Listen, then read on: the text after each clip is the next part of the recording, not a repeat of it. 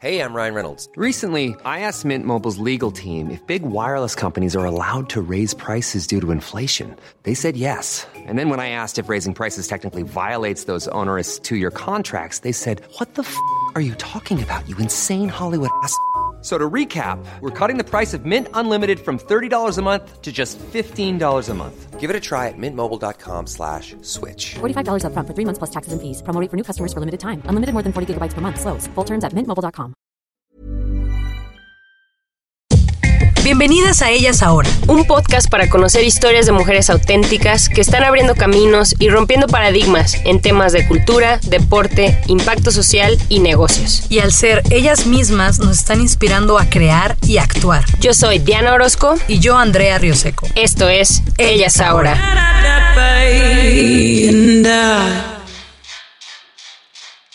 Deja tu pulso guiar tus pasos. Vuelve a este mundo, camina despacio. No te dejes llevar por las luces brillantes. Son solo reflejo de lo que eran antes.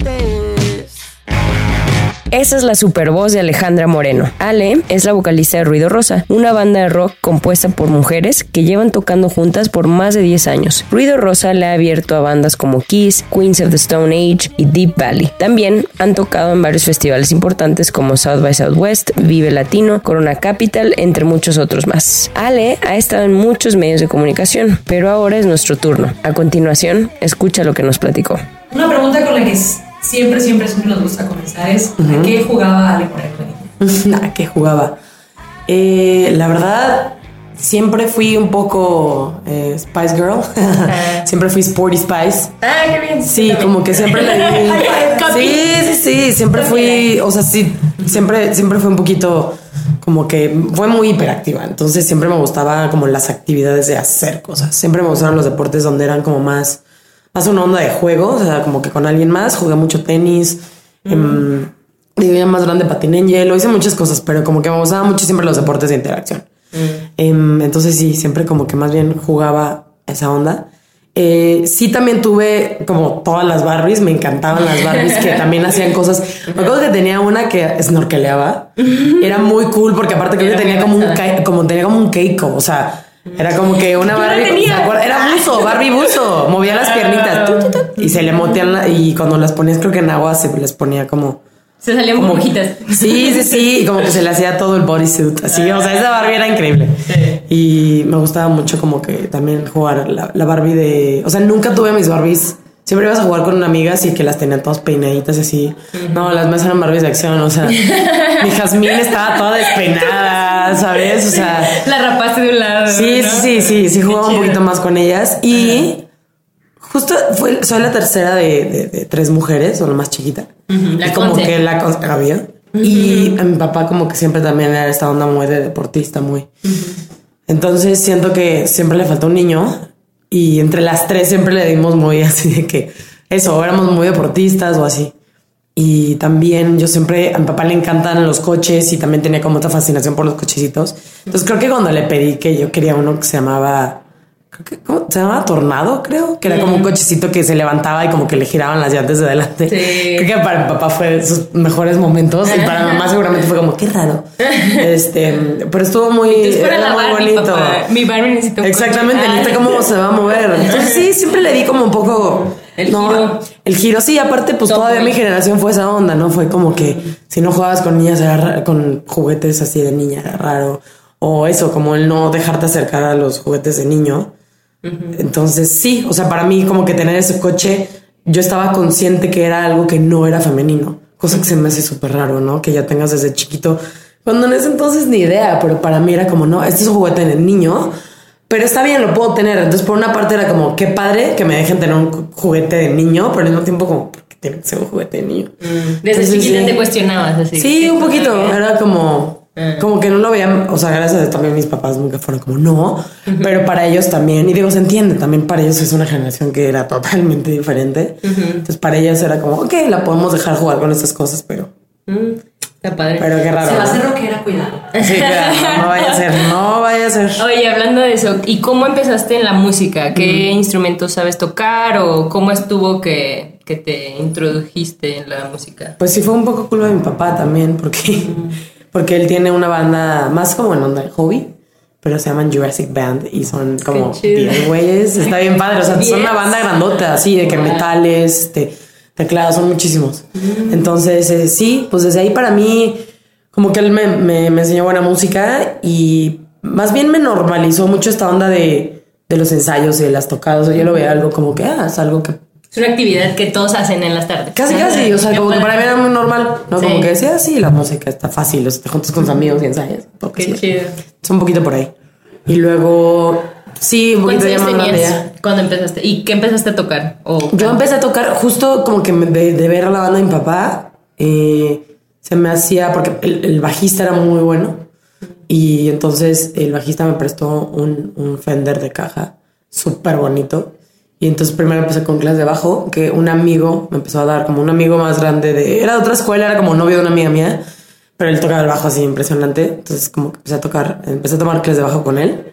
Muy interesante porque era totalmente así como súper, no, no era nada la clase tradicional, o sea, obviamente me enseñó todo así, pero eh, era una onda muy psicodélica, también estuvo padre aprenderla por ahí.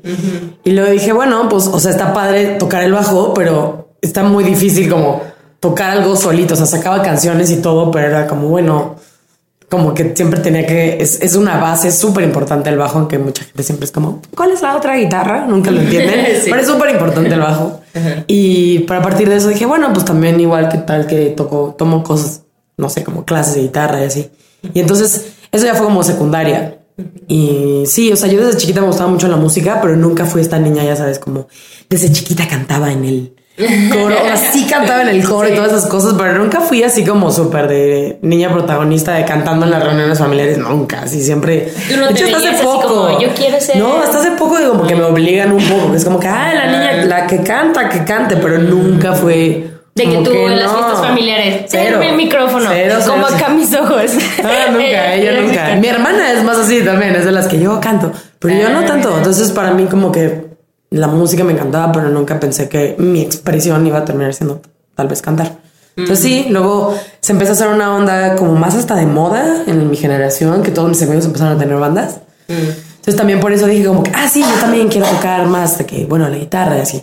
Y entonces empezó esta cosa como con mis amigas, una, una amiga como que eh, dijo, ah, sí, yo también quiero tocar la guitarra. Y otra, como por una onda de que como que tenía ahí medio un crushecito con un amigo que tocaba la batería. Empezó a tocar la batería. Y de hecho, ese amigo que toca la batería es el productor de ahorita de, no- de nuestro nuevo disco. Es Pato. Pato Dávila. Sí, Pato Dávila, él es pues amigo mío desde secundaria. Wow. Este, ajá, también de los mejores músicos que conozco. Y desde ese entonces, para nosotros era como, ah, este güey toca padre la batería. Pues va, yo también quiero tocar. Y, y sí, se dio una cosa muy que era así, como de, bueno, mis amigos tienen bandas. Pues mi amiga quiere tocar la batería y mi otra amiga como, bueno, yo también toco la guitarra, entonces yo tocaba el bajo. Pues más bien fue una cosa así, como de, bueno, pues vamos a juntarnos entre nosotras. Luego por una onda más extraña, como que la hermanita de otra amiga como que también fue como de, ah, bueno, vamos a meterla porque practicamos en su casa. Entonces ya ella empezó a tocar más bien el bajo y yo empecé a cantar como en una de, pues, ¿quién canta, no? O sea, fue como, ah, pues, creo que yo, no sé, vamos a ver. Y ya, y empezamos a, a sacar, me acuerdo que las primeras canciones con ella sacamos eh, Celebrity Skin de Hole. Porque tenía como que esa idea, me encantaba esa cosa, como, ok, pues somos puras mujeres, darle por ahí, o sea, me encantaba Hole. Y este, luego sacamos, obviamente, este, Zombie de Cranberries. Y ya, pero la verdad, y, y lo- siempre lo digo porque no es gente que se dedica a la música, no eran buenas, no, no hubo, no había el talento. Mis amigas le echaban muchas ganas, pero ya ninguna se dedica a eso porque no era por ahí. Una de ellas que es mi mejor amiga siempre me decía, como, ¿por qué me dejaban tocar la guitarra todo el tiempo? Así, no. Tenías que probarlo. En serio, no, yo sí, pues estaba, par- estaba padre, estaba divertido. Y al mismo tiempo, como que cuando empezamos a tocar, había esta cosa en mi prepa que era como la kermés. Entonces Sí. en la kermés pues tocaban las bandas y todo. Y entonces al mismo tiempo eh, había otra banda que también eran de puras chavas. Y era donde estaba Carla, donde estaba la primera baterista también Mariana, otra chica que tocaba la guitarra eh, y otra chava que cantaba que no, esta- no era de la escuela. Entonces, este, pero justo me tocó que como que nosotros ya montamos nuestra canción, tocamos Y luego las vi a ellas tocar y dije, no manches, no, estas chavas sí tocan. No, así de que, y si canto sí, en ¿cómo el segundo hago? turno con ellas. Sí, yo sí que no, ella sí toca, ¿no? Este, mm, y pues ya, y justo como que quedamos en esta cosa, no, ¿qué tal que cada quien estudia más su instrumento, no? Ya. Y en ese inter, yo de ellas, pues con Carla y con Mariana, que fue la primera baterista, con ellas hice el examen de admisión a, a prepa y me llevaba bien con ellas, pero no era justo como que, pues de mi grupo de mejores amigas, pero pues me llevaba muy bien. Y sí, después de que las vi tocar, yo así, de que, "Ay, y esto toca bien padre. Y poquito después de eso, justo me, me hablaron y me dijeron, oye, pues la chava que canta con nosotras va en otra escuela, como que está medio difícil y ya no, pues vente con nosotras. Y lo trajiste. Sí, cañón, y ya sé que sí. ¿Le echabas ojitos? Sí, yo sí, De que que sí, yo quiero ser sí. su amiga. Sí, súper cool. Entonces, pues fue muy así, fue muy literal de. Sí, sí, secundaria. O sea, sí, ¿Secundaria? ¿Qué terminando secundaria iban? ¿Qué musicales? O sea, Qué musicales, sí, aparte, y siempre que digo, siempre es como en serio, sí, vamos en Miraflores, que es una escuela en el poniente de la ciudad. ¿Esa no es así como católica? Súper católica, de uniforme, monja. Han de estar muy orgullosos de ustedes. Siento que, Siento que más o menos. Este, sí, exacto, sí, sí, sí, venimos de escuela. No, claro, sí, era muy chistoso los primeros shows que, que empezamos a ir, que obviamente eran como concursos de bandas, porque Sí. no había más. Y era como tocar una canción original y dos covers, ¿no? Y me acuerdo del, del primer, la primera tocada que tuvimos así fue este. Fue igual, como un concurso. Y llegamos pues en nuestros uniformes porque pues porque teníamos que hacer soundcheck y veníamos de la escuela, así entonces yo creo que se veía bien padre, así de Sí. que entonces, ahorita, ahorita que le comentamos todo el mundo es como que háganlo otra vez, como que, Sí. o sea, sí, estaría padre. Sí. ¿Cómo se llamaban las de Oh, the thing she said? the Exacto, muy said", tatú. Muy tatú, está Carla que es pelirroja ya. Ajá. Dijeron, tú eres tatú Este, mexicana. sí, por eso llegábamos y pues estábamos bien chavitas y era una onda muy ¿Y siempre fue el nombre simpática. de Ruido Rosa? Desde que ellas empezaron, eh, justo la, el papá de, de- de la primera guitarrista, que es Chacho Gaitán, que no se lo ubican por cosas como sentidos opuestos. Ah, sí. Él es Chacho. Él, él fue el que le dio nombre a Ruido Rosa. Ah, fue ¿sí? muy interesante. Pero justo después de eso, como que nos. Y cuando se salió la guitarrista y entró ya Daniela, que de hecho, Daniela también, como por amigas en común de, de Carla y de Mariana, ella iba en, en otro colegio también, súper, en el colegio del bosque, o sea, también. Sí. Monjas, uniforme, todo. Eh, y a ella también le habían dicho como que, ay, que necesitaban alguien que cantara y que tocara la guitarra. Entonces también ya este eh, fue cuando entró y llegó y fue como, no, pues es que igual Ruido Rosa, no, igual le podemos cambiar el nombre. Pero como que ya habíamos, o sea, ya habíamos tocado alguna vez así. Y luego encontrar otro nombre estaba súper, súper complicado. O sea, tenemos ahí unas cosas que ojalá no te salgan a la luz. Ajá, ahora. Queríamos decirle, ya sabes, unas cosas así de que por qué estamos pensando eso. Pero pues como que, ya, y al principio era muy chistoso porque la gente no decía, ah, claro, ruido, porque rock y pues rosa, porque son mujeres. Y nosotros como, no. No. Pero, pero luego sí se hizo como un distintivo y al final, siento que cuando estábamos más chavitas, estábamos no tan...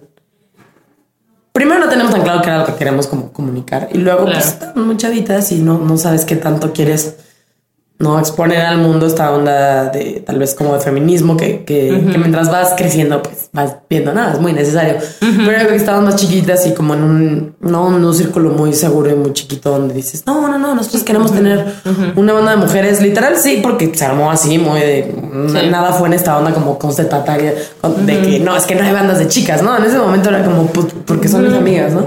Claro. Em, entonces sí, ya, ya que nos empezaron a ubicar, pues fue como, bueno, pues igual no está tan mal, vamos a dejarles. Mm, Ya. ¿Y ¿Y cómo- este quedó? Desde los 16. Sí, llevamos Sí. de años. Por eso, el- sí, pues está muy chistoso porque llevamos muchísimos años con la banda y con el nombre.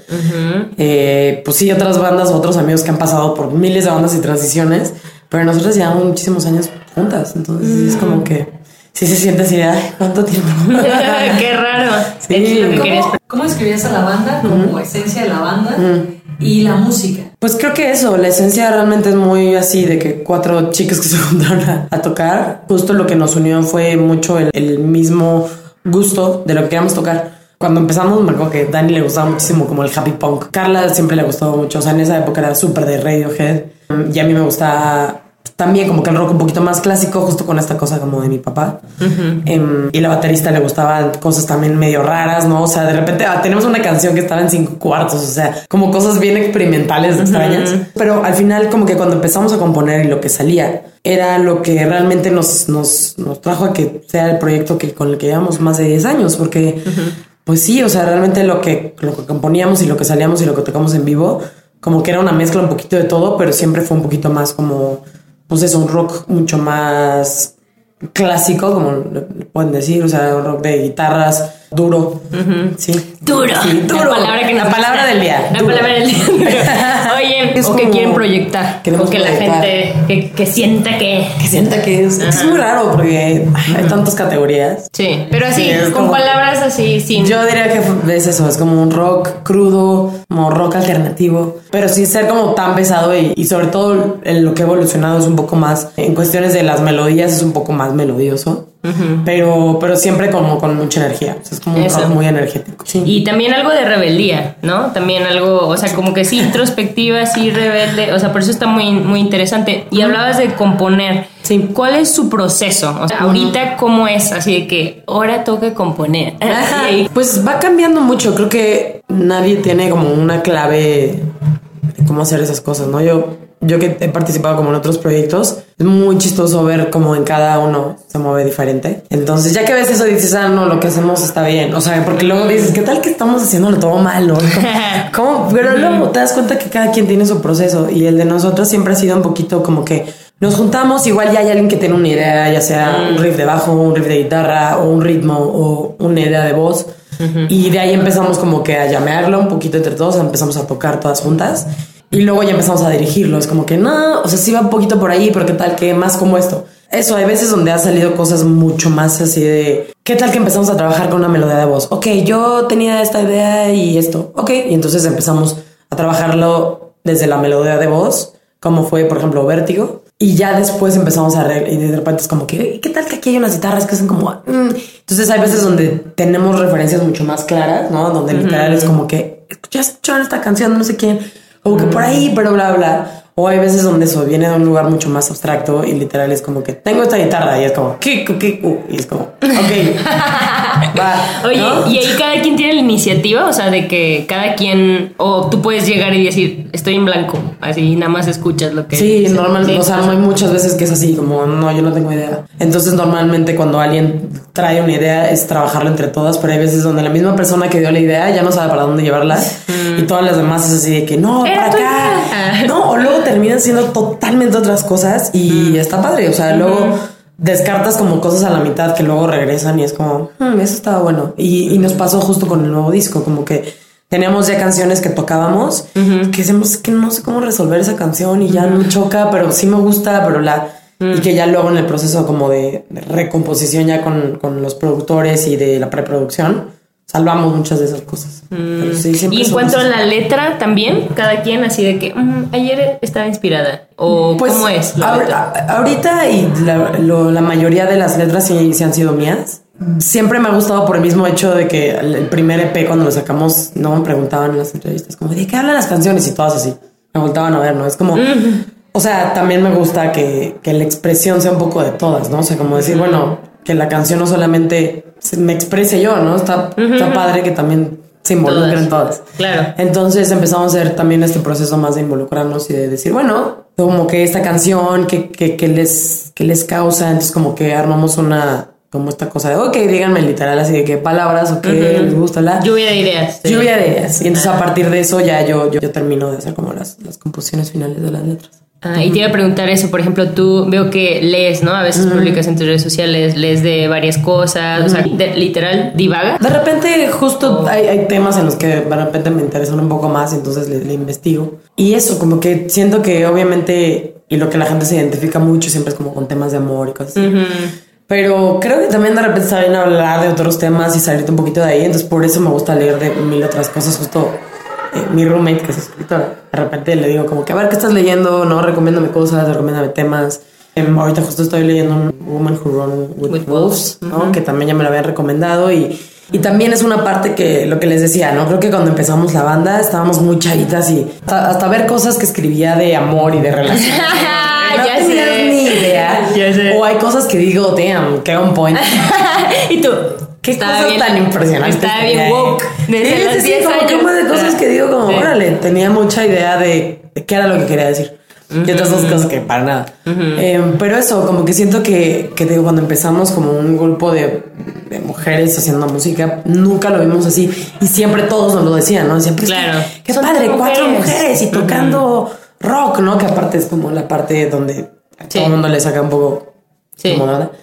Y este, y era como, pues, pero se dio, ¿no? Nunca fue como esta onda, Ujú. pero Pero ahorita que ya la tienen, dicen, ah, y es, ya Sí, estás creo que el- el- ser más intencional o algo así. Pues un poco, creo que el mismo hecho de, de vivir como una banda de mujeres ya, y vivirlo más en el ámbito y ir creciendo también como mujeres en la vida, sí te empieza a dar una perspectiva muy diferente y sobre todo en los tiempos que estamos viviendo, como decir, no, sí, sí tenemos que hacer algo un poco al respecto, no necesariamente como porque todo el mundo lo está haciendo, que tampoco creo que sea el tema, sino como decir, bueno, si estamos usando una plataforma Exacto. y una voz, como lo- la importancia de, de eso. Entonces, sí, un poquito a partir de eso fue como, ok, ¿qué tal que hablar un poquito también más de, de otros temas como que no necesariamente tampoco tiene que ser 100% Justicia social. exacto sí. o que se relacionen las mujeres. O sea, creo que el tema de la fuerza o de muchas cosas también hay hombres que se pueden, o sea, Claro. ¿no? escuchar y decir, sí, claro, también, también me habla. Este, pero creo que es eso, como usar un poquito nuestra plataforma para hablar de cosas importantes.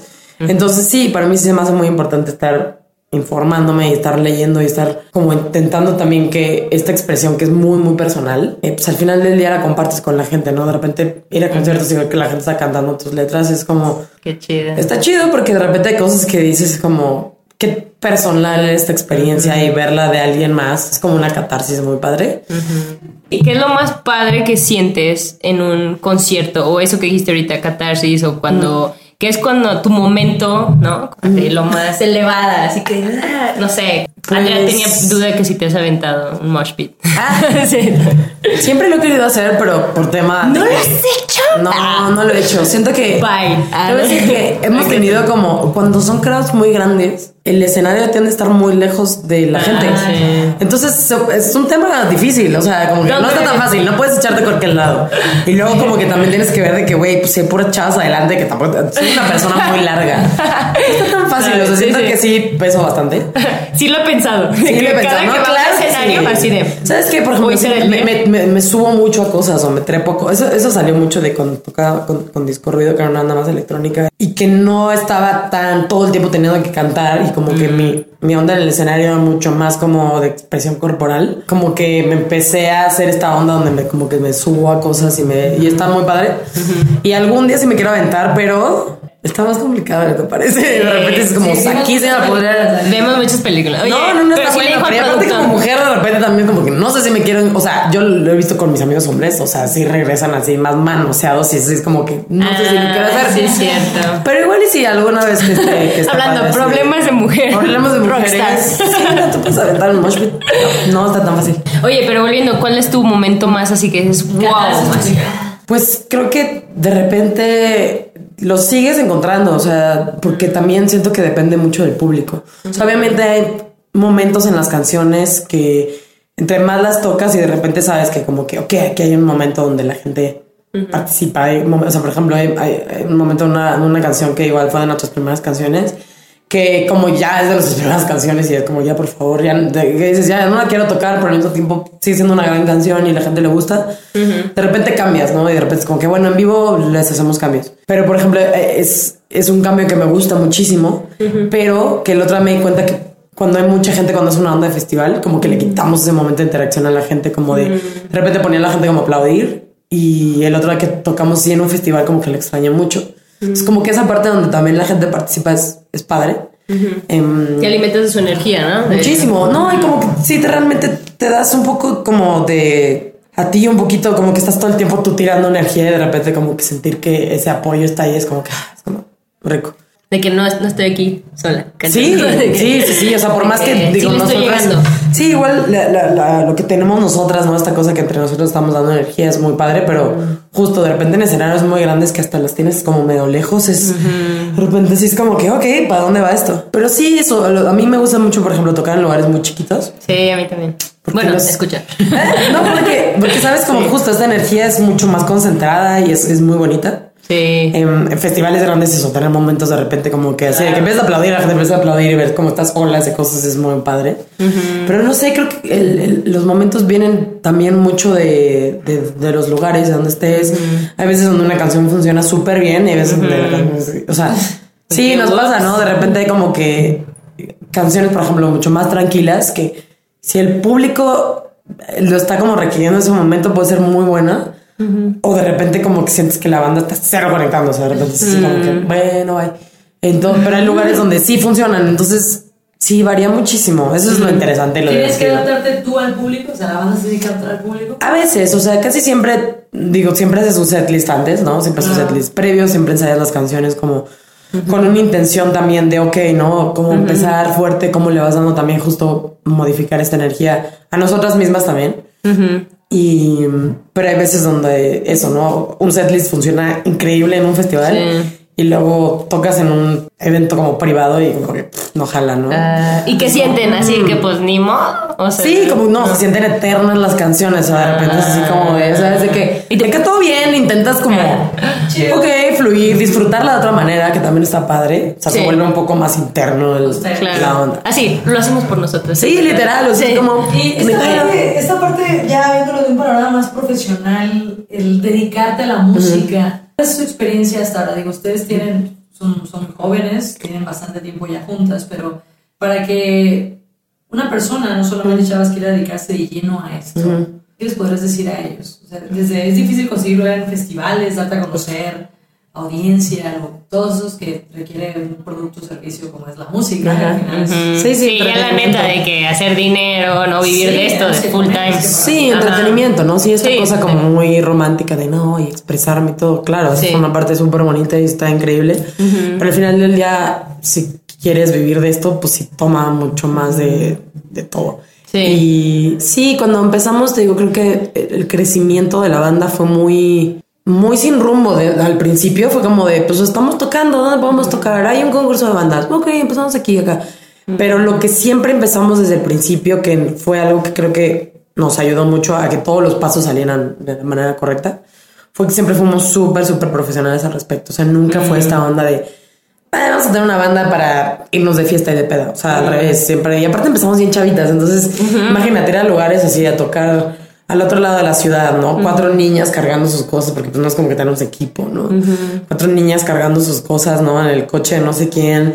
Este, pues era esta cosa de, pues es una chamba. O sea, vas, tocas, chido y bye, ¿no? Hay una parte también muy importante, digo, como este tipo de, pues no sé, de profesiones, ¿no? Esta cosa como del PR, donde, pues sí te tienes que llevar con los demás, tienes que hablar, que era muy pesado porque al final del día era como, ok, quieres tocar y te vas a dormir, o si tocan amigos, pues te quedas a janguear, hay veces que si quieres echar fiesta, pero esta cosa de constantemente tener que, Sí. ¿no? También como que quedarte y pues bueno, si hay otra banda, pues platicar y si hay algún, este, alguna persona del medio, pues no, ver qué onda, ¿no? También. relaciones. Las relaciones también son súper, súper importantes y, y en una onda como de, o sea, que es lo que quieres hacer vaya a algún lado, ¿no? De, de cierta manera. O sea, nosotros te digo, empezamos un poco como, pues, ¿dónde nos dejan tocar? Aquí, acá, chingón.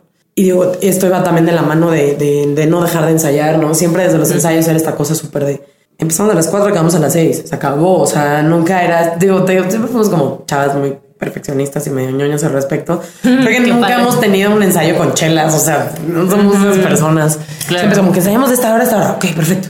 Entonces llegamos, ensayamos y nos vamos, o sea, se vuelve esta cosa de... Y digo, como aparte nos llevamos como amigas, pues siempre, digo, no es como que ya no nos hablamos de todo el día. Normalmente siempre es como que ensayamos y luego tenemos la fiesta de alguien más, o sea. Pero sí, tener esta cosa también justo muy separada y profesional con, con quien estás teniendo una banda.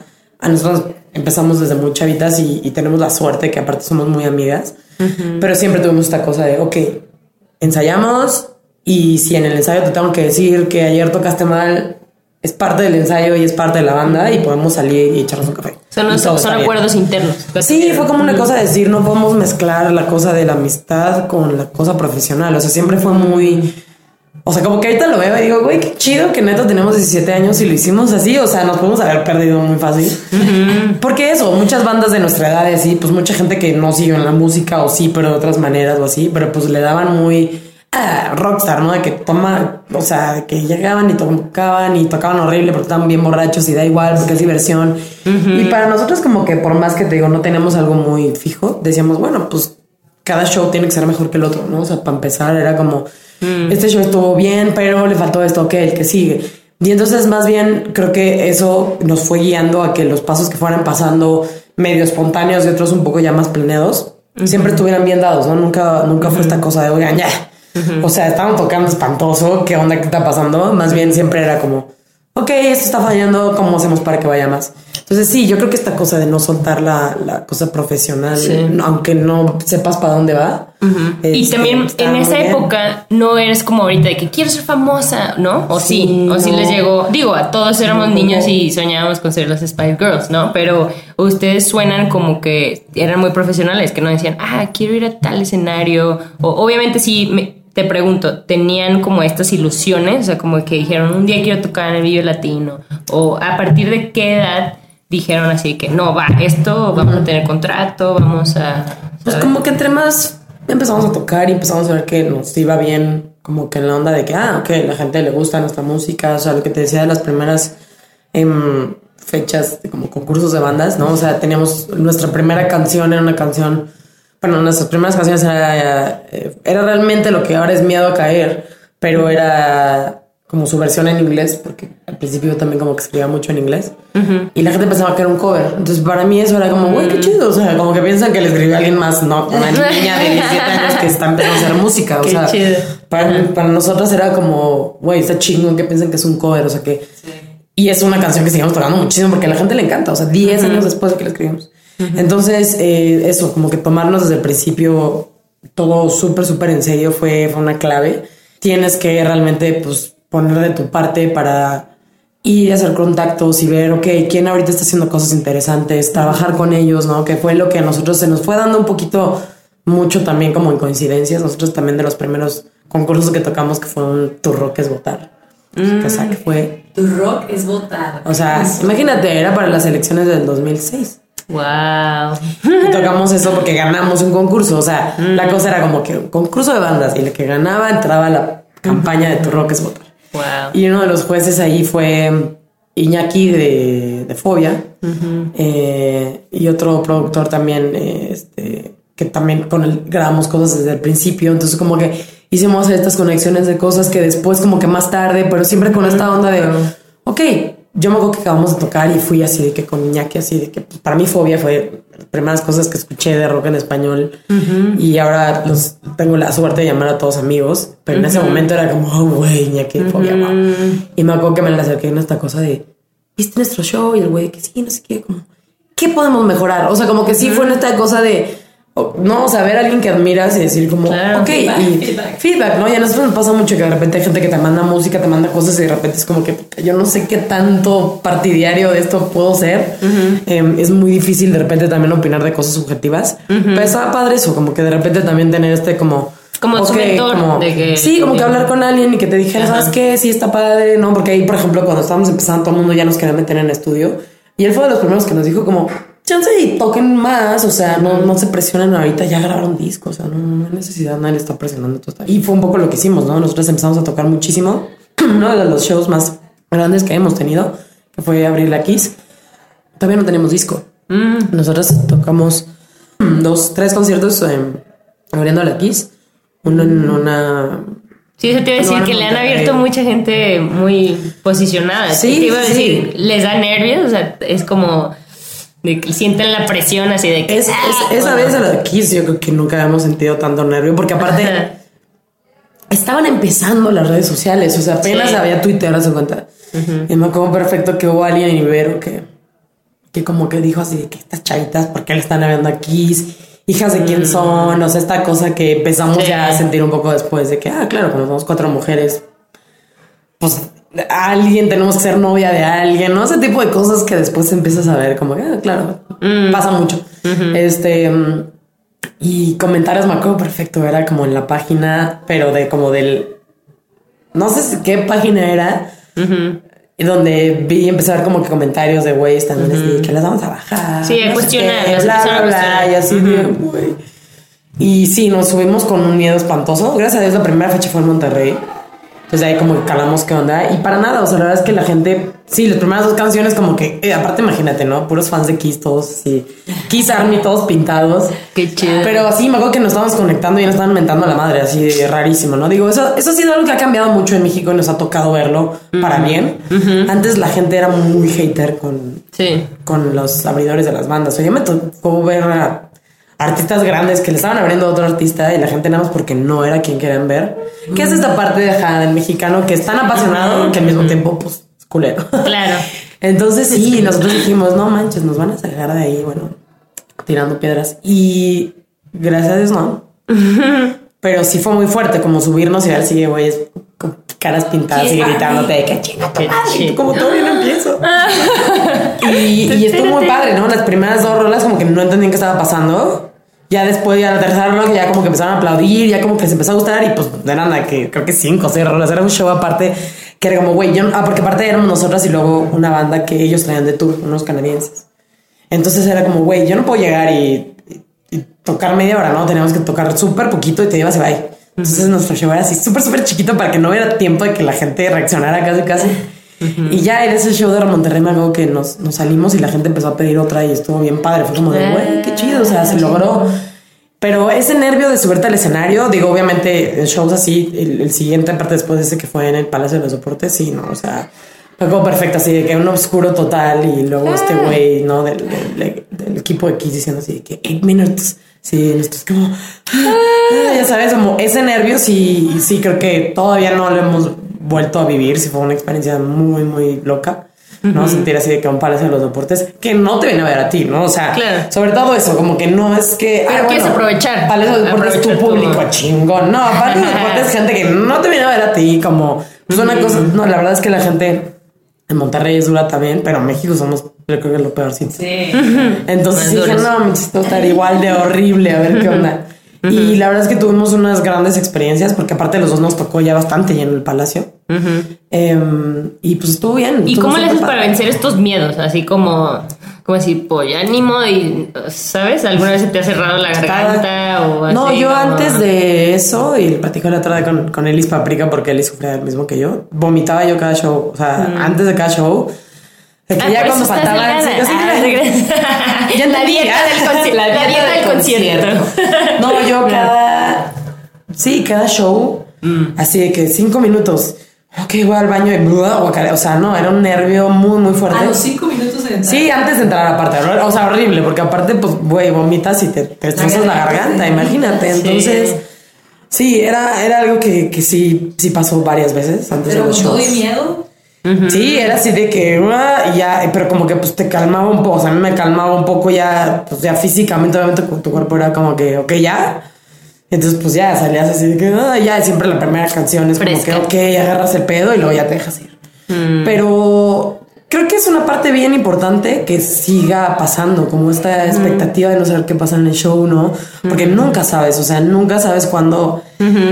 Igual tú tocaste increíble, pero se cayó algo, eh, desconectaron algo, el pedal, o sea, ningún show está absuelto de nada. O sea, sigo yo viendo eso con shows gigantes, ¿no? De gente igual, justo hablando de fobia en el Palacio de los Deportes. De repente, no solo un pedal.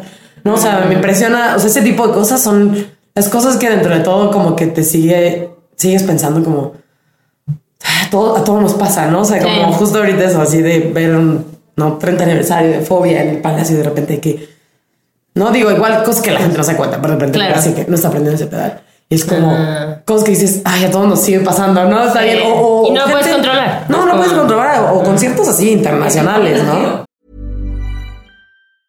Hey, I'm Ryan Reynolds. Recently, I asked Mint Mobile's legal team if big wireless companies are allowed to raise prices due to inflation. They said yes. And then when I asked if raising prices technically violates those onerous two year contracts, they said, What the f are you talking about, you insane Hollywood ass? F- So to recap, we're cutting the price of Mint Unlimited from $30 a month to just $15 a month. Give it a try at mintmobile.com slash switch. $45 upfront for three months plus taxes and fees. Promo rate for new customers for limited time. Unlimited more than 40 gigabytes per month. Slows. Full terms at mintmobile.com. Un poquito sí. Te ponen la, exacto, que nunca nada, por más que tengas a siete personas ayudando en un escenario, igual nadie te lo puede ayudar a resolver. Entonces, ese nerviosito de que a ver qué va a pasar estos show, la verdad siempre es bien padre porque te pone alerta y O sea, ya lo sabes controlar. Ahorita ya. Sí, se- lo más bien lo conviertes en algo Lo como de. amigo. Sí, lo conviertes de miedo a, a algo positivo, ¿no? O sea, como que te digo, igual al principio, siempre que te subes por lo mismo de ok, que todo esté bien, que el micrófono te conecta todo, siempre como un poco de nervio. Pero ya Oye. después ese miedo se vuelve en algo bueno. Oye, Ale, eso te iba a decir que ustedes salen y tú en, eh, en particular, pues una actitud así como de, ¿sabes? Tienes que salir con esta onda? actitud segura de rockstar, así de que aquí no pasa nada, así, y por dentro es así como que nervios, ¿no? Sí, sí, Como sí. que tienes que poner esa cara o máscara o, o no sé, o en lo que te, te va llegando, ¿no? O cómo es. Sí, creo que sí, no. ¿Cómo, o más bien, mi pregunta es, ¿cómo le haces para que las chavitas, no sé, que somos tímidas, introvertidas, o que quieres sacar esa actitud? Bueno, es para, Somos, ¿sabes? somos. Para relacionarnos. Tener empatía con la audiencia. Exactamente, por favor. No, pero ¿sabes cómo? O sea, como, ¿cómo le haces para, o qué consejo le dirías a alguien así? como- Sí, creo que te- cuando empezamos había esta cosa como de tengo que ser así. Aparte, yo igual, ¿no? De admirar a frontmans y bandas que decía, güey, igual esa actitud, ¿cómo la sacas? Ajá, Al principio era un poco como este fake it till you make it. Que luego me di cuenta como que no lo tienes que hacer, no tienes que ser invencible, no tienes que ser todo el tiempo arriba, porque justo, ¿no? Primero también se acaba, ¿no? O sea, de repente tres rolas puede estar así y luego es como, ya no puedes más.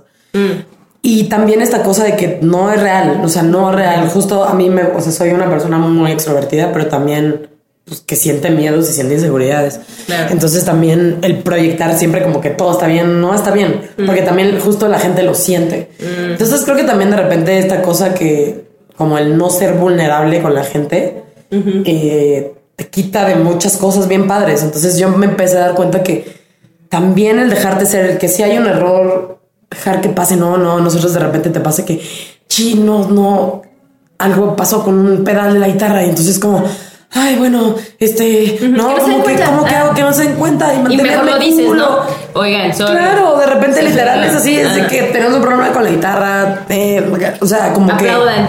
que literal, o sea, de repente sí es como, güey, esto está pasando. ¿Esto es que pero aplicas en tu vida? creo que también viene un poco de, viene un poco de aprender a soltar cosas que no puedes controlar. Sí. Y creo que eso viene también de la, de la misma vida, o sea, de repente dejar de querer ser súper perfecto, dejar de querer, porque luego te das cuenta que la gente que tú admiras, que la gente que día a día no son así y, y pasa, ¿no? Hasta en shows, hasta en escenarios de conciertos perfectos que tú dices, wow, fue lo mejor del mundo.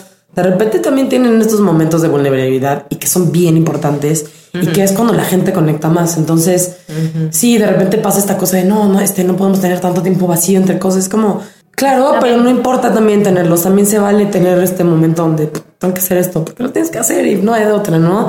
Y te digo, la gente también de repente se conecta con esos momentos, ¿no? Así de repente yo leo gente que entre, ¿no? Gente tan hablando así de que, ay, ahí se le cayó no sé qué, y ahí no sé qué, y como que la gente al mismo tiempo, así como de repente no ven cosas que luego tú te sales mal viajadísimo de un show, o no, en esta parte, la gente no se cuenta.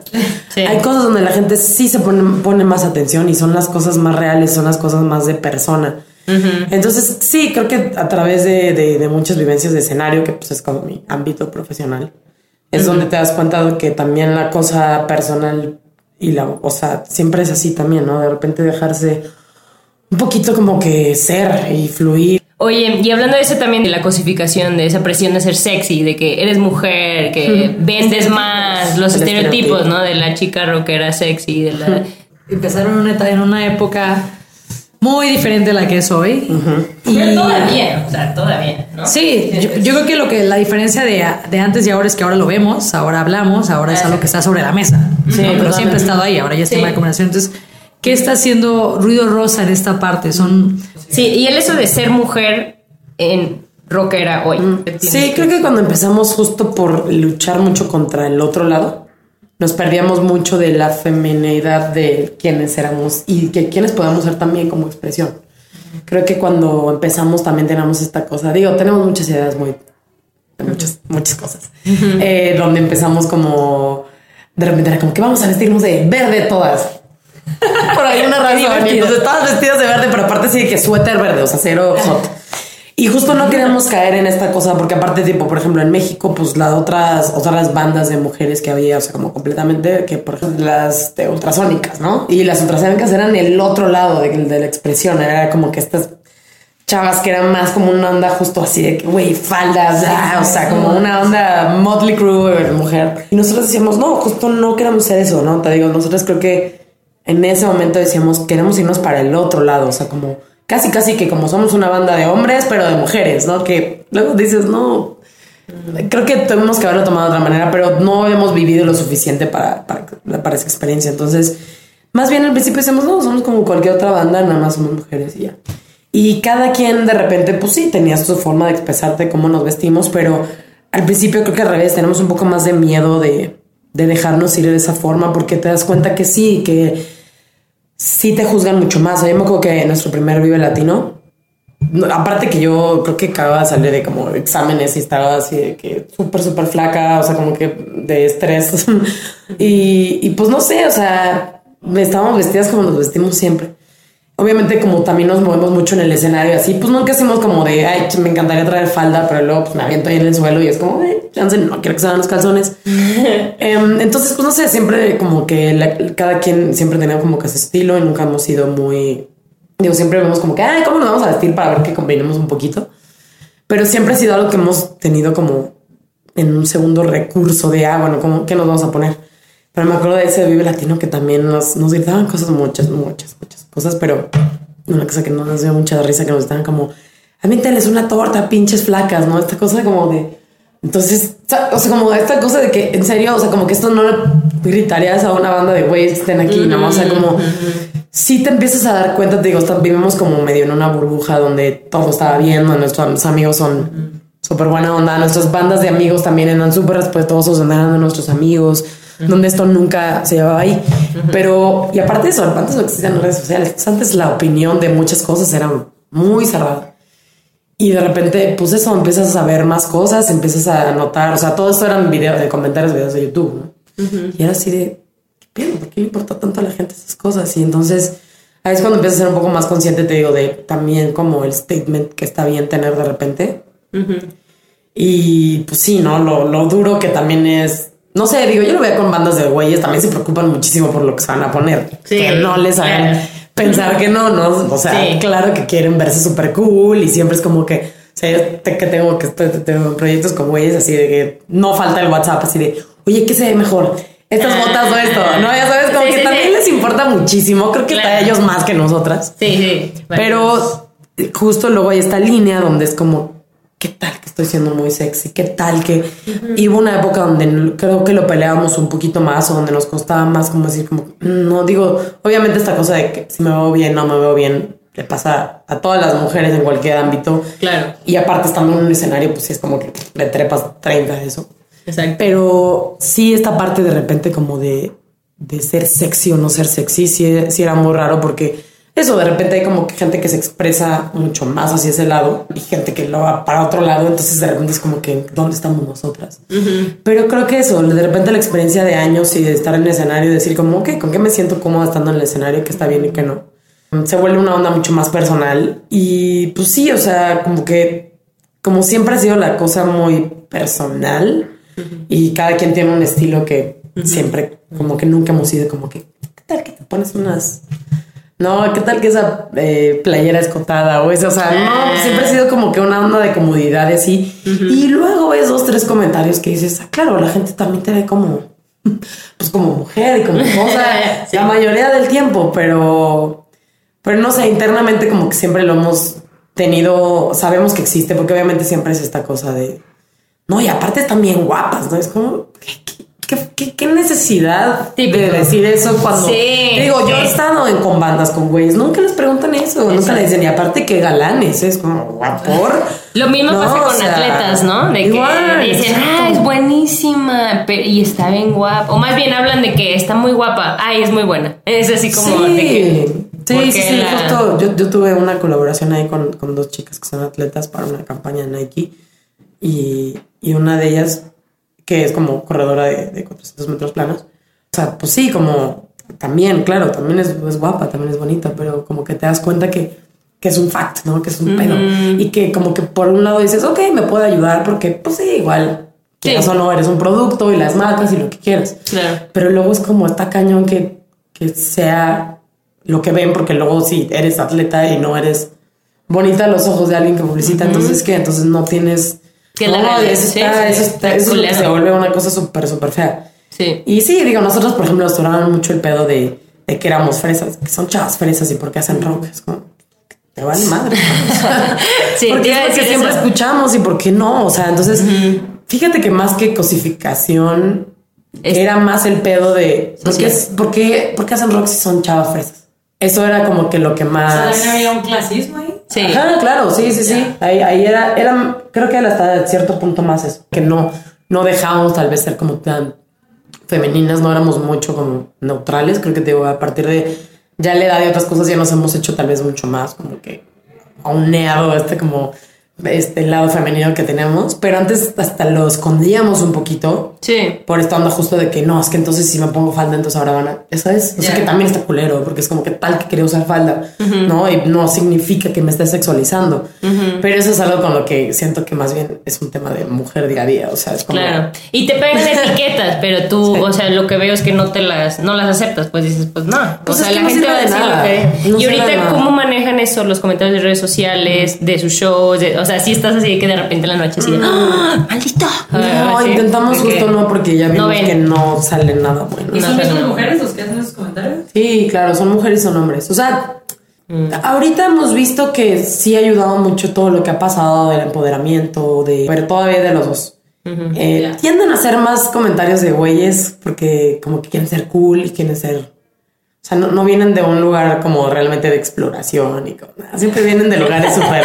¿De qué Vienen de lugares como de que eh, voy a hacer este comentario para que me, me vean y me den atención y las Ah, cosas. ya. como, delete. Ah, Pero sí, vienen como esta cosa de como querer sobresalir y como, ah, voy a decir que antes eran más chidas y ahora son bien fresas. Como, ok, chido, ¿qué más? Sí, ¿no? O sea, como que, como que sí nos hemos hecho, sí, nos hemos hecho una piel bastante dura porque sí empezamos bien chavitas con esto y eso. O sea, sí nos tocó, pues igual, hace mucho algún show que tocamos con los Molotov y también desde que nos subimos, que nos dejamos del escenario, no dejaron de chiflarnos, de, de gritarnos de cosas. O sea, como que luego nada más por el hecho de que sí, estás como mujer parando en un escenario hay una expectativa y también hay un, eh, pues, un manejo de, de cómo te puedo tirar, ¿no? Entonces, sí, hemos, creo que nunca ha sido algo así. Más, más que nada han sido acumulativas, o sea, son como Sí. varias negativas.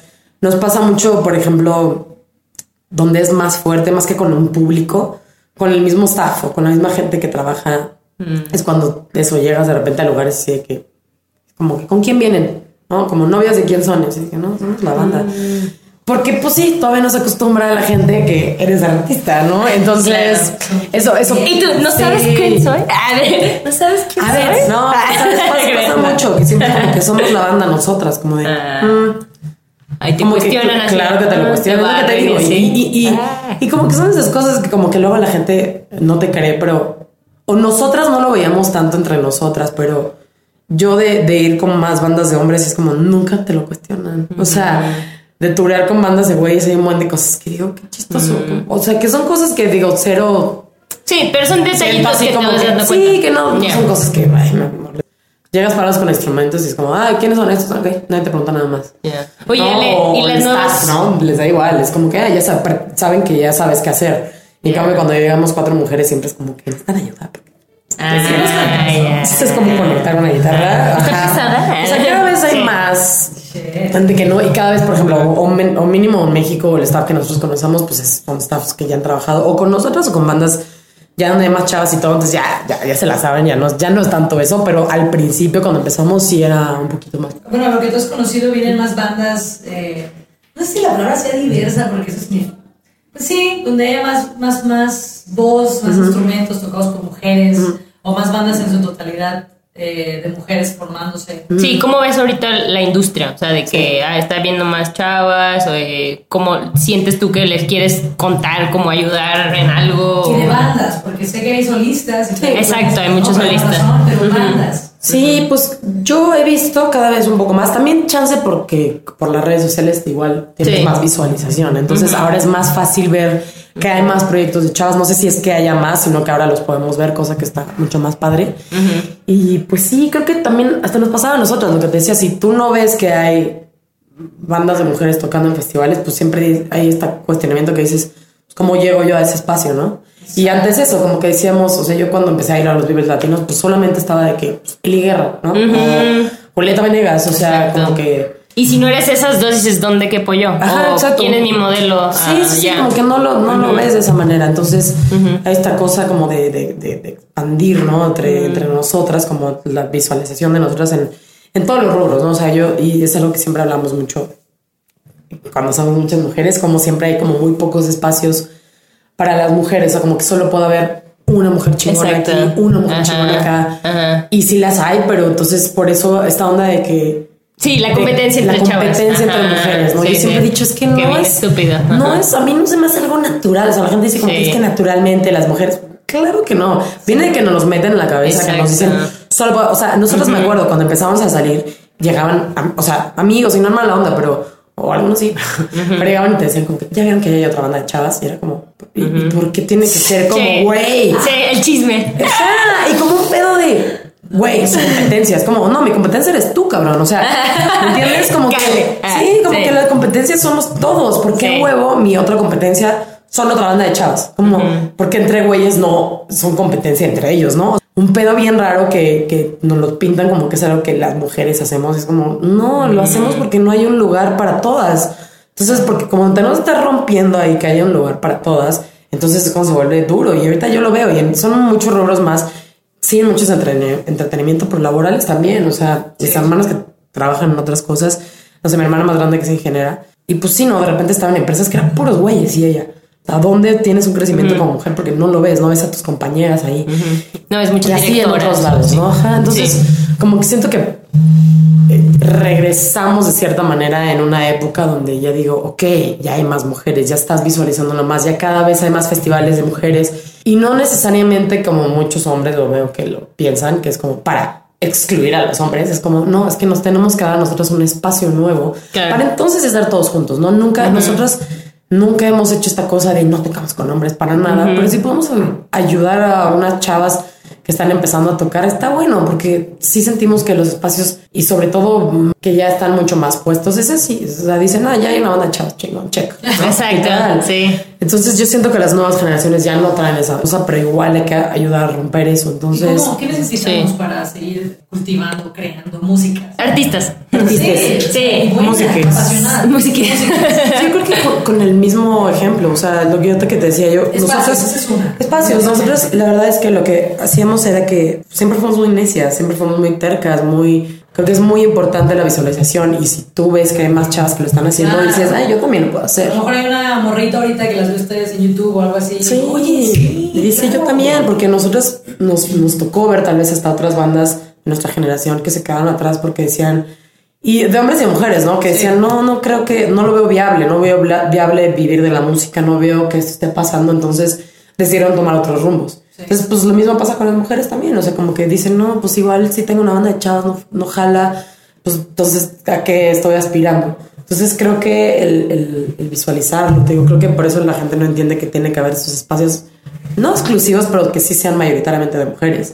Porque sí es como, tenemos que entender que si no empiezan a hacerlo así, no, o sea, ahorita no hay, o sea, tenemos que romperlo de cierta manera. Entonces, para mí no es una cosa de excluir al revés, yo creo que todo lo que está pasando, aparte de estos posicionamientos y de educación y todo, lo tenemos que hacer con los hombres. O sea, yo no, no podemos Claro. decir, no, los hombres entienden, bye, para Claro, nada. O sea, sí. tenemos que hacer esta lucha con los hombres. O sea, Claro. para mí es. Ah, La educación también a ellos los lleva a hacer las cosas que Sí. lo, hasta ahorita. O sea, yo, yo lo veo mucho con amigos. O sea, es una educación que les traen súper, súper arraigada de cómo deben de hacer las cosas. Que es machismo también, es machismo hacia ellos. Exacto. De que un hombre igual no tiene, Justo. no tiene que ser el proveedor, que un hombre tiene que ser fuerte, que un hombre tiene que ser duro. Entonces, también a ellos mismos se causan estas cosas de que no, si eres sentimental, ah, entonces eres, o sea, está muy duro también para ellos en, en esas ciertas cosas. Obviamente, y lastimosamente socialmente no es a los que les va peor. Ajá. No, o sea, yo cuando veo ahorita muchos hombres como que no, es que nada más por ser hombre ya me están... Es como, o sea, a ver, Tú, cálmate. perdón, todavía no, no estamos ahí, leve un chingo, Sí. porque sí entiendo que ahorita hay una cosa donde estamos como expresando mucho más, pero mal no les lleva yendo durante años, o sea, no esta cosa de que ya, ya ahora por ser hombre me van a acusar de mil cosas y que se sienten bien agredidos y es como, güey, te camina como mujer un día en la ciudad. Avísame cómo te sientes. O sea, como, y es este tipo de visualizaciones que también hasta para esas cosas se tienen que hacer, ¿no? Yo platicando con mi novio, yo le decía, yo, es muy diferente caminar contigo en la calle a caminar sola. O sea, esta cosa que los hombres no creen que nos ofendemos porque nos gritan y porque nos dicen guapa y no sé qué, porque ellos no lo viven. Entonces, literal, vas al lado de un amigo o de un novio y los hombres respetan a los hombres. Entonces, nunca voy a estar con un güey, nadie nunca me va a gritar, gritar una leperada, nunca va a decir nada. Pero si vas sola o con otra mujer, es bien diferente la experiencia de caminar. Yo que camino todo el tiempo en la ciudad sola que, y de repente luego con mi novio, de repente es una tranquilidad bien fuerte. Y es una cosa que, que la, la gente no lo ve y los hombres, muchos hombres educados que ellos no hacen ese tipo de cosas. No lo entienden y dicen como que piensan que es una exageración, piensan que estamos nada más. Es que ya está tan normalizado, odiar a los hombres. Es como, no, es que en serio, no, no lo viven de esa manera. Y, y por más que ustedes creen que es que alguien te chifle en la calle, es violencia, es violencia después de la cuarta vez y que te griten cosas y que te persiguen en la calle. Yo igual con, con, con músicos hombres que, que me decían, es que ¿por qué? O sea, si están haciendo un festival solo de mujeres, se están separando solitas. Es como, no. ¿Por qué? Porque en un festival de güeyes y porque yo conozco también a gente que hace booking y, y sí se vuelve una cosa de, ok, venta de boletos, pero también es como, ok, bueno, ahora tengo que tener mujeres. Bueno, ya tengo dos mujeres ya ahora. ¿No? O sea, Sí. Y se vuelve porque también esta cosa de compadrazgo, de compadrazgos, Los ¿no? club de club de tobies es bien Sí. fuerte. La gente cree que no, pero es Sí. muy, muy En fuerte. todas las industrias, ¿no? En todas las industrias y en todos los niveles este, socioeconómicos, o sea, Sí. no para. Entonces, no estamos nada más intentando levantar la voz nada más para molestar y para hacer ruido y para ver a quién tiramos a la mitad. Es como no. Entiendo que hay maneras y entiendo que ahorita todo está saliendo de una manera medio descontrolada, pero es porque se tiene que acomodar. O sea, ahorita todo Claro. viene. Lo que la gente no entiende es que viene de mucho dolor, ¿no? Yo tengo amigos que dicen es que hay muchas mujeres bien enojadas. Como, pues es que hay mucho Están pasando cosas muy graves. Pero siento que entre mejor conversación podamos tener para que haya entendimiento, pues Sí. vamos a ayudar. Entonces, ¿qué hacemos? Ok, entre Maneras nosotras. inteligentes no, de nosotros, conversar. Por ejemplo, tenemos un, un grupo de, de amigas músicos que nos hemos puesto al contacto que nos estamos juntando de repente para ver justo eso. ¿Qué es lo que necesitamos hacer? ¿Cómo nos encontramos en escenarios?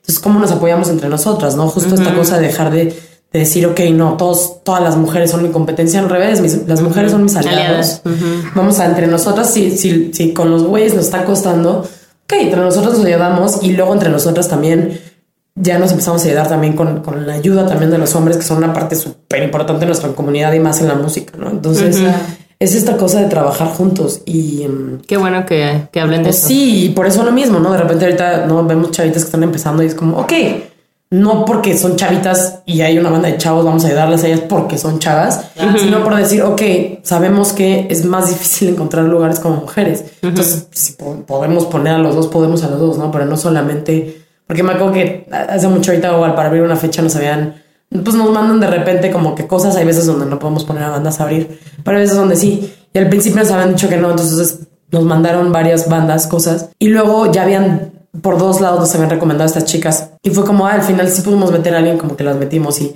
y hubo unos güeyes que nos escribían como, ah, metieron a las viejas porque no sé qué. Es como, güey, pudiste no habernos dicho nada y la próxima vez que buscamos a alguien que abrir, las buscamos a ustedes. Claro. No, pero hay esta cosa de como que, ah, no, ya buscaron a puras mujeres porque es como de no, las buscamos porque en ese momento fue lo que se hizo y porque nosotros sí pensamos que faltan espacios para mujeres, pero tampoco por eso vamos a quitarles o a negar espacios a los hombres. Nunca son nuestros aliados, son con los que trabajamos, Claro. ¿sabes? Entonces, la conversación ahorita está, Está buena, ¿eh? está buena, Está pero está muy cansada, sobre todo Sí. porque um, eso. Bueno, dos preguntas como rápidas. Ahorita Spotify, ¿no? Apple Music, todos estos nuevos canales, ¿no? ¿Cómo ves ahorita? ¿Les conviene a los músicos estos nuevos canales? Spotify, ya ves que estaba Jay-Z decía de que les pagan, nos pagan muy poco a los artistas.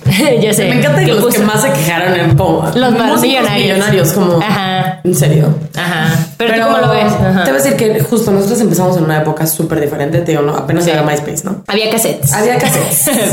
Había cassettes, había MySpace. Y pues sí, la industria se, se ha movido de una manera en la que el artista ahora tiene que estar mucho más involucrado con todo, cosa que no creo que esté mal también. Antes era mucho más fácil algunas cosas y ahora son mucho más fáciles otras. Entonces antes ahorita que mi música le pueda llegar a alguien en Holanda es cuestión de un clic.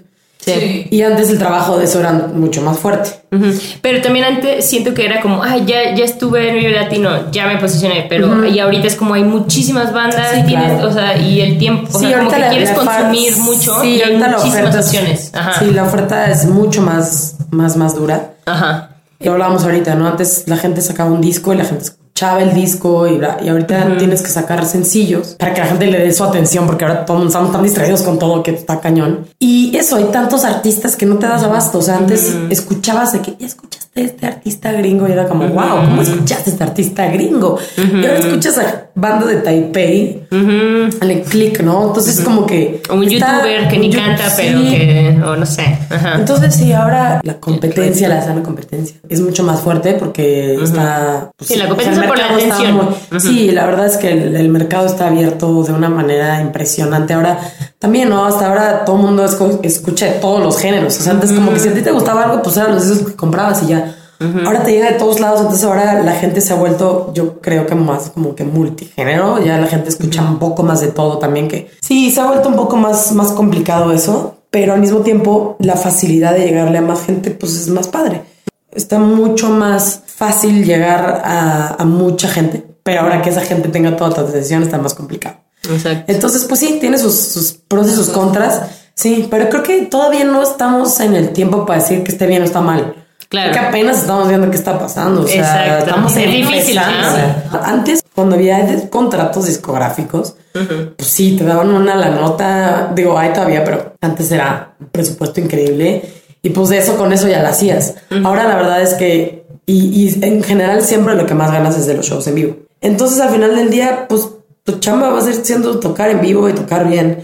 Y lo de las canciones es, es, pues algo que tiene que ir bien pensado, bien acompañado. Te digo, antes, pues las bandas nada más era como que tengo estas canciones, ah, muy bien. Y, pero ahora tienes que estar 100%, 200% ahí. Y ahora el video, quién lo va a hacer, y la estética y el pedo y, Sí. y cómo va a salir y si va a salir un jueves, porque el jueves es el día que la gente está en Instagram. O sea, ese tipo de cosas que antes era como tal y te decía, ah, este es el mejor programa en radio. Ah, ibas a ese, se acababa. Ahorita es como. Aquí No. estás con nosotras. Obviamente. Ahorita ahora todos son los streamings, los podcasts, los- Sí, o sea, sí es, sí es un poco Abrumador. fuerte, abrumador Sí. eh, todo lo que De los dos lados, ¿no? Pero sí, pero la verdad es que pues de modo, si es lo que quieres hacer, pues lo tienes que hacer, ¿no? O sea, es la antes no sé, antes la gente tal vez se va a tours más exhau- exhaustivos donde tal vez te pagaban menos. Sí. Pero para ir a todos lados, para que todo el mundo te escuchaba y ahora, y ahora lo puedes hacer a través de internet. Entonces ahora tal vez no tienes que hacer esos tours tan densos. Sí. Puedes ir a como lugares más específicos. Más estratégico. más estratégicos. Fíjale, pero eres rockstar. O sea, al final del día estás viviendo tu sueño, ¿no? ¿Cómo es eso? ¿Diario cuántas horas practicas? ¿Y tienes algún como ritual, algunos hábitos que tú dices, esto, si no hiciera esto, no? Terapias o, ¿sabes? Sí, pues Rutinas. No, todos dependemos de nuestro cuerpo, del bienestar de nuestro cuerpo y de nuestra mente. Y pues ya digo, yo aparte siempre he sido alguien que siempre ha estado muy involucrada en como el acondicionamiento físico, por decirlo así. Yo siempre he hecho mucho ejercicio porque me gusta, porque es como mi shot de endorfinas al día. Y aprendiendo también de, de giras, te das cuenta que no puedes, no, no todo es rock and roll, no solamente puedes tocar, ir a la fiesta, despertarte el otro día como si nada. O sea, sí viene de Tienes un- que agarrar condición. condición, Dormir. alimentarte, dormir, que a veces es medio, medio imposible, ¿no? Luego vas en camionetas que no toda la noche no duermes, comes cualquier cosa, la verdad es que se vuelve muy exigente. Entonces, cuando no estás de gira, cuando no estás en estas situaciones, mi rutina sí se ha vuelto algo como muy exigente en el- la onda de cómo como, en cómo me cuido, cómo duermo, porque si no, a la hora de la hora, ya cuando te toca estar haciendo shows pesados, no los aguantas. Entonces, pues sí, también ya, ya también a los 30, ¿no? Chance a los Ya 20, sé, ya sé. A los 20 me des, a los 20, exacto, a los 20 nos dejamos un poco más Exacto. y era como, bueno, si nos echamos unas chelas después, salíamos. Y ahorita sí le piensas tres veces. Vamos a tocar y es como, bueno, a dormir y ya otro día. Sí, sí, se, se ha vuelto uno así. Ahorita estamos empezando a hacer un poco más de música nueva, entonces como que estoy leyendo mucho, regresando a, estar tocando el, el, piano, que es mucho que lo estaba tocando, como tocando otra vez, componiendo otra vez con el piano. Este, como que los tiempos que tengo en, en, en mi día, como que sí me dedico mínimo dos horas al día, también como cosas de respiración, porque yo aparte tengo problemas en las, cuerdas vocales, entonces no, así no, no puedo seguir. Si es algo que me he tomado muy en serio, entonces mínimo diario también le doy como que a ejercicios vocales, escuchando música nueva, como sobre todo creo que estar como consumiendo cosas que al final vayan a formar para mí como la parte creativa. La parte creativa tiene que llegar de varias maneras, entonces también yo por ejemplo, mucho ver también películas y series, entonces también ver cosas que realmente me dejen no aprendizajes, pero también de repente ver comedias y cosas que nada más me hagan soltar y ver la alegría de la vida. No, no todo es así de que estudio y leer. No, también se vale como soltarse ir a cosas. Yo también un rato. valer más un rato. Yo también salí muy social y también me gusta justo esta cosa de ver a mis amigos, ir a cenas, ir a cosas como también para ver, también un poco sentir eso, ¿no? Como de repente hasta como sociedad, qué es lo que estamos necesitando, qué es lo que queremos, qué es lo que está escuchando la gente. También es muy divertido ver entre otros músicos, qué es lo que estamos escuchando. Parte de la educación también es estar como, estar consumiendo lo que está pasando. También se me hace muy importante ver lo que está pasando en el país, entonces ver como qué, qué de propuestas nuevas, ¿no? Yo, lleva otro estilo de vida. Pero yo para mí sí es muy importante el... Estás bien físicamente y mentalmente también estás más tranquilo. Y este instrumento. Y este instrumento, ¿no? O sea, yo, yo lo he visto con los años, ¿no? No puedo estar brincoteando por ahí los shows. Dos, no, una hora de show, si estoy a la media hora cansada, ya no puedo hablar. ¿Qué pudieras decirle a otras bandas eh, que están en la música, que quieren entrar más a la música, que están pensando a lo mejor si aventarse y ver todo por ese sueño, o si están diciendo, no, a lo mejor nada más part-time. ¿Qué les dirías? Ay, yo sí les diría que se venden completamente. Entiendo Como que... Tobogán. Como Tobogán. Porque la verdad es que sí, entiendo que de repente hay, hay muchos limitantes, ¿no? No, no es una carrera fácil, es muy subjetiva. Entonces de repente puedes estar haciendo algo súper interesante, súper lindo, con muchísimo contexto y contenido y la gente no, no lo agarra, ¿no? Entonces yo sí diría que, es mejor aventarse y pues ver qué pasó a siempre quedarte con esta cosa, ¿no? Si lo quieres hacer, aviéntate, hazlo. La verdad ya a la mitad del camino pues te irás dando cuenta si es lo tuyo, si, es lo que quieres hacer o hacerlo también a, a media parte, ¿no? También hay mucha gente que no la hace en la música, entonces decide como que ya no, ¿no? Y se van del otro lado y es como, pues la música puede ser una parte de tu vida tan importante que te puede ayudar a otras cosas. Entonces, yo no creo que por el hecho de que no seas un hit o que tu banda no sea lo que está pasando ahorita en este momento, tu música no importa, tu expresión no debe de ser. O sea, nos tenemos que aventar. O sea, siempre, siempre, siempre es peor quedarte como con la cosquillita de que nunca lo hiciste. Y en el Hay futuro te visualizas, ¿quieres ser productora o Pues- quieres dedicarte a otra cosa? ¿Ya tienes más o menos idea de eso? No, no, cállate, bye. No, se no sé qué hacer. Eh, no, pues para mí la, la banda se me hace un proyecto súper, súper interesante. Mi prioridad es Ruido Rosa y más porque es la expresión. Si chance y quisiera hacer algo muy diferente a lo que es Ruido Rosa, ya lo estaré haciendo. Pero creo que ahorita lo que quiero hacer va muy de la mano con, con la música de Ruido Rosa. Eh, hubo una época donde estuve haciendo más como una onda electrónica que también me ayudó mucho y me abrió mucho la cosa que he creado con más bandas que, que me han abierto un poco los, los ojos a ver como también otras partes de mi expresión que están padres. Al final del día me encantaría hacer miles de otras cosas. Ahorita literal, así de que empecé a... Porque yo estudié diseño ahorita y empecé como que otra vez a ilustrar otra vez y como que está bien padre. O sea, como que la verdad no, no, no tengo una meta súper, súper definida. Más bien es como que, ok, ¿qué nueva cosa puedo hacer hoy que está padre? Y pues nada, la verdad, Qué chido. para mí el proyecto de Ruido Rosa ahorita tiene muy, como que una importancia muy padre como social, creo. Entonces creo que, creo que dedicarme mínimo a verlo crecer un poco más y, y ver que esté dejando cosas positivas para mí es como súper, súper importante. Qué chido. Sí. ¿Algún último mensaje que quieras Mensaje. compartir? En serio, ahorita es un momento súper, súper importante y muy padre y muy positivo, sobre todo como mujeres, para aventarnos a hacer cosas. Creo que ahorita la, la sociedad está cayendo en cuenta que llevamos haciéndolo un poco mal y que podemos hacerlo bien. Entonces creo que más bien es eso, es, es, es, es lanzarnos a hacer las cosas que queremos y apoyarnos entre nosotros. Creo que ahorita como sociedad, como mujeres y también hasta como país, lo necesitamos muchísimo. Sí, entre mujeres apoyarnos mucho más, mucho, mucho más. Dejarnos de hacer esta idea de que somos competencia de nosotras. Todos son alguien que me va a alimentar para llegar a hacer algo más. Entonces, pues eso, la verdad, sí, está súper cliché, pero eh, eh, sí lo necesitamos mucho, como apoyarnos entre nosotras muchísimo. Si no, Muy bien. no salimos adelante, amigas. Pues gracias, Ale, por apoyarnos a nosotras también, Sí, que vamos claro. empezando y estuvo muy padre, ¿verdad? Gracias. Sí, siempre, siempre es, de- es muy bonito hablar entre mujeres de lo que está pasando ahorita en la sociedad y pues sí. Sí, porque cada quien la roquea diferente. Exactamente. Entonces, venga, venga, amigas. Hashtag. Hashtag. Hashtag diferente. Ay, pues muchas gracias. Deja tu pulso guiar tus pasos.